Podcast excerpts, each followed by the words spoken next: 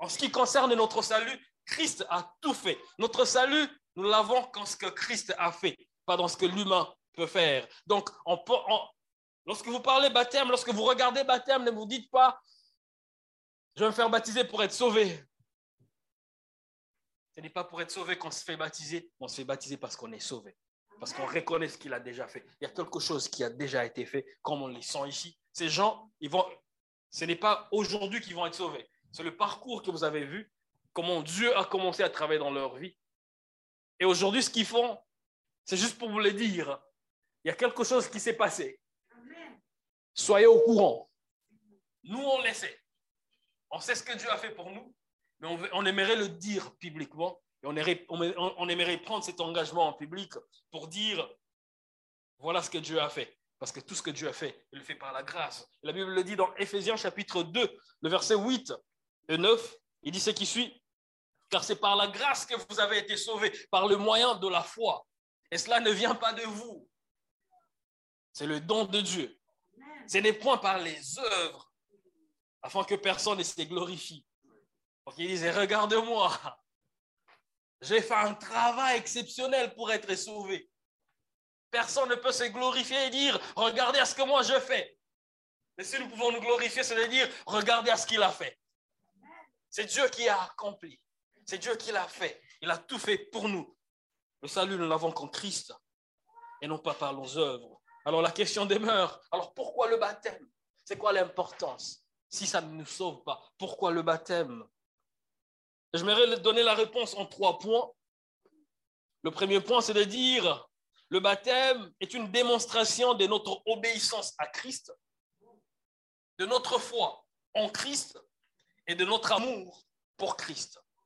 C'est une démonstration de notre obéissance à Christ, de notre foi en Christ et de notre amour pour Christ.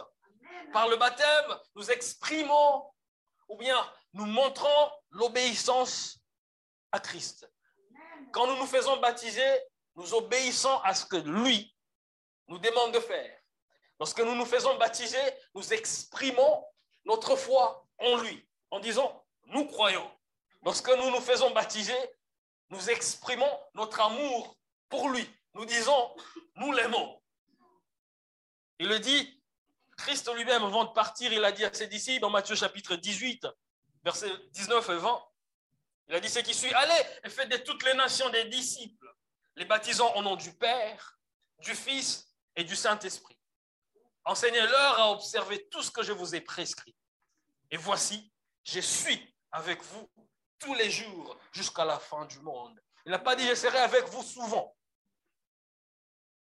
Il a dit tous les jours. Il n'a pas dit pour la plupart des jours je serai là. Quand je serai disponible, je viendrai. Non. Il a dit tous les jours jusqu'à la fin de la vie.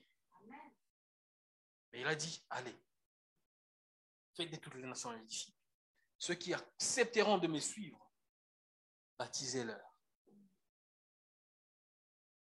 une instruction que nous avons reçue du maître. Ceux qui acceptent, ils passent par les autres baptêmes. Donc quand on s'est fait baptiser, on obéit. C'est une démonstration de notre obéissance. Il a dit, s'ils acceptent de me suivre, baptisez-leur. C'est une expression de notre foi. Ça veut dire nous avons cru. Nous avons accepté son message.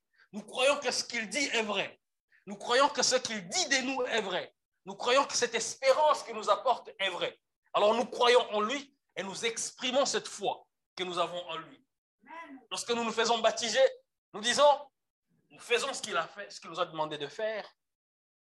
Nous le faisons parce que nous avons cru. Nous le faisons parce que nous l'aimons. Parce que lui-même, il le dit dans Jean, chapitre, euh, chapitre 14, verset 15. Il dit, si tu m'aimes, alors tu garderas mes commandements. Il a dit, baptisez-leur. Parce que je l'aime, je fais ce qu'il a dit. Et le Christ que nous suivons, il est dit pas seulement, mais il donne l'exemple. Lui qui n'a jamais connu le péché, il est passé par les eaux du baptême. Dans Marc chapitre 1 verset 9, la Bible dit que Christ est venu se faire baptiser devant Jean. Est-ce qu'il avait, avait-il besoin de baptême Mais il est passé par les eaux pour nous, servir de modèle pour dire faites comme moi. La même manière qu'il nous donne des modèles pour servir, il nous a donné des modèles, des modèles pour vivre. Notamment le, le baptême, il passe par les eaux de baptême pour que nous puissions faire comme lui. Si Christ l'a fait, qui suis-je pour ne pas le faire? Si Christ est passé par là, pourquoi moi je pense que ce n'est pas important pour moi? Lui-même, qui est Dieu, il a accepté de lui donner l'exemple. Et nous pouvons le voir dans la Bible. Par la suite, les apôtres, ils l'ont fait directement après d'avoir reçu le commandement de Christ. Le baptême a fait partie de la vie de l'Église primitive jusqu'à aujourd'hui. En titre d'exemple, je, vous je vous citerai Actes chapitre 8, verset 12, qui dit, mais quand ils eurent crié à Philippe, il leur a annoncé la bonne nouvelle du royaume de Dieu et du nom de Jésus. Des hommes et des femmes, ils firent baptiser. Parce qu'ils ont cru, ils ont accepté le message, ils sont passés par le baptême. Acte chapitre 8, verset 38, qu'on a lu le dimanche dernier, la Bible parlant de l'eunuque éthiopien. La Bible dit Philippe et l'eunuque descendirent tous deux dans les eaux et Philippe baptisa l'eunuque. Parce que le gars, il a reçu le message, il a dit Je crois. Qu'est-ce qui m'empêcherait de me faire baptiser? Il est passé par les eaux des baptêmes. On peut voir dans Acte chapitre 9, verset 18, celui qui est devenu Paul, la personne qui a écrit le un tiers du Nouveau Testament. La Bible parlant de lui, elle me dit, au même instant, il tomba de ses yeux comme des écailles et il recouvra la vue. Il s'éleva et s'est fut baptisé. Il a rencontré Christ, il a cru en Christ et il est passé par les eaux des baptêmes. Acte chapitre 16, verset 15, la Bible dit, lorsqu'elle eut été baptisée avec sa famille, elle nous fit cette demande, si vous me jugez fidèle au Seigneur, entrez dans ma maison et demeurez-y. Et il nous pressa par ses instances. Elle a reçu le message, la bonne nouvelle, elle a cru, elle est passée par le baptême. Acte 18, pour finir, je ne vais pas vous citer toute la Bible. Il y a des gens qui disent, mais il va où on, a compris. C'est biblique, arrête-toi. Alors je vais m'arrêter là. Acte 18, verset 8. La Bible parlant de Crispus cependant, le chef de la synagogue, crut au Seigneur avec toute sa famille. Et plusieurs Corinthiens qui avaient entendu Paul, ils crurent aussi et furent baptisés. Les disciples ayant reçu la mission de Jésus, ils l'ont fait. Ils ont fait ce qui Christ a demandé et ce qui croyaient pour démontrer la foi et leur amour se faisait baptiser parce qu'ils ont accepté de faire. Lorsqu'on se fait baptiser, on obéit, on, on montre notre foi et on démontre notre amour pour Dieu. On l'aime, alors on fait ce qu'il nous demande de faire Deuxième chose, pourquoi se baptiser? Pourquoi c'est important le baptême? Le baptême, c'est un symbole de notre identification à la mort, à l'ensevelissement et à la résurrection de Christ. Par le baptême, on s'identifie à la mort de Christ, on s'identifie à l'ensevelissement de Christ, on s'identifie à la résurrection de Christ. Dans Romains chapitre 6, versets 3 et 4 que nous avons lu, la Bible dit, ignorez-vous que nous, que nous tous qui avons été baptisés en Jésus-Christ, c'est en sa mort que nous avons été baptisés. Nous avons donc été ensevelis avec lui par le baptême en sa mort, afin que comme Christ est ressuscité des morts par la gloire du Père, de même nous aussi, nous marchions en nouveauté de vie. Baptême, baptême du grec baptizo peut simplement dire à submerger, plonger, immergé. Plonger, immerger. Alors, ce que nous allons faire dans quelques minutes, que nous appelons baptême, l'eau de baptême symbolise juste à la fois la mort par immersion, la mort de Christ, l'ensevelissement en Christ. Et lorsqu'on revient des eaux, ça symbolise cette résurrection avec Christ. Et lorsque la Bible parle de cette résurrection, c'est pour une nouveauté de vie. C'est parce qu'on ne veut pas rester le même. Lorsqu'on ressuscite avec Christ, ce n'est pas pour redevenir ce qu'on était. Et on dit souvent, lorsqu'on entre dans les eaux des baptêmes, le vieil homme reste là. Et on en sort nouveau, renouvelé. Et en passant, on rencontre l'histoire d'un jeune homme dans son quartier. Il était brigand. Quand tu le provoques, il faisait un coup de tête et il brisait des lèvres des gens. Et ce jour-là, le jeune homme, il rencontre Christ, il accepte de se faire baptiser.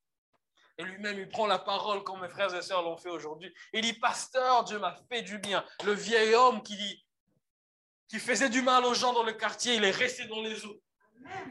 Ce gars, il est resté là. Et les gens, hein, ils ont applaudi, ils disent, on est sauvés, nos lèvres sont sauvées. Plusieurs mois plus tard, le pasteur est dans son bureau, il attend des gens crier là-dehors. Il dit, qu'est-ce qui se passe? Il dit, le gars, il a brisé le lèvre de quelqu'un. Le pasteur, il dit, mes frères, tu avais dit qu'il est resté dans les eaux. Il dit, mais pasteur, je ne savais pas que le vieil homme savait nager. Il m'a rattrapé, le vieil homme. C'est un peu pour dire, écoute, ce n'est pas dans ses eaux-ci. Il viendra toujours, il essaiera un peu de reprendre sa place. Mais ce gars, il est resté.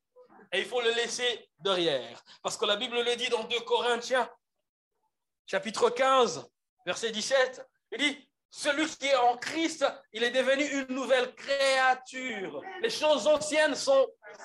Et voici toutes choses sont devenues.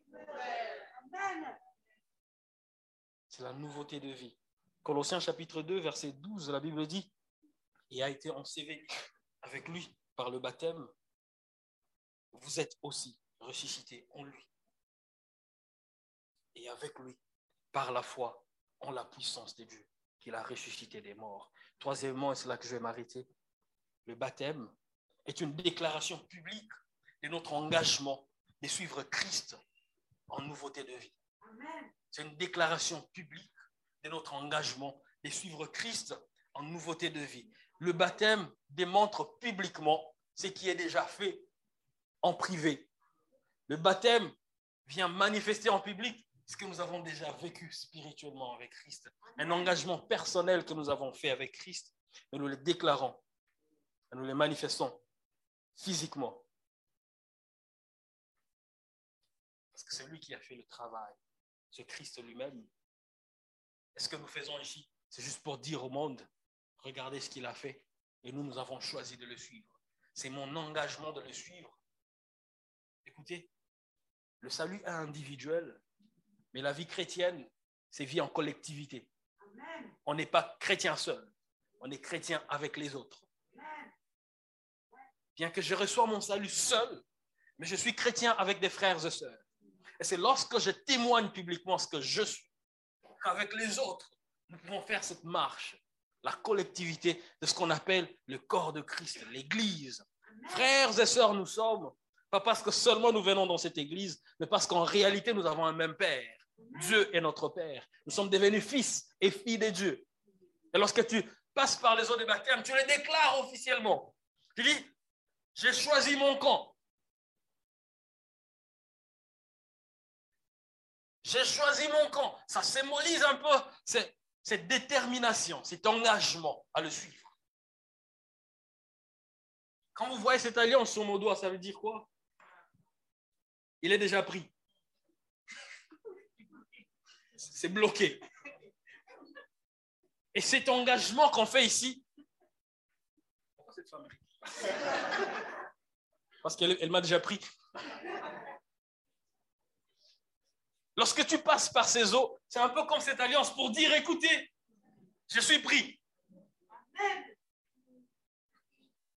Je le suis déjà, mais je vous le manifeste que je suis déjà pris. Je suis de ces côtés-là. Je choisis mon camp. Je choisis celui qui m'a aimé, celui qui a donné sa vie pour moi, et je choisis de vivre pour lui.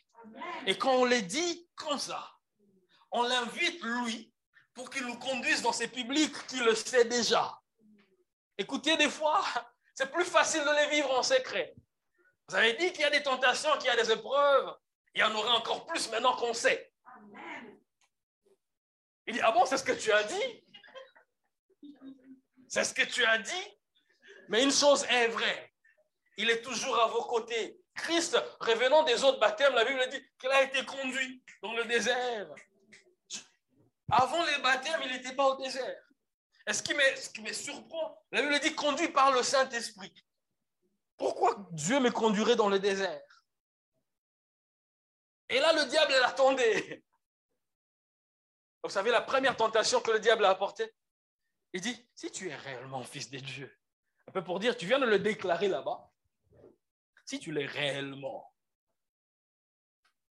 Il y a des gens qui vont vous dire, il y a des choses, des situations de la vie qui disent, mais ah, est-ce qu'il y a réellement un changement? Réellement Est-ce que. Disons-nous la vérité.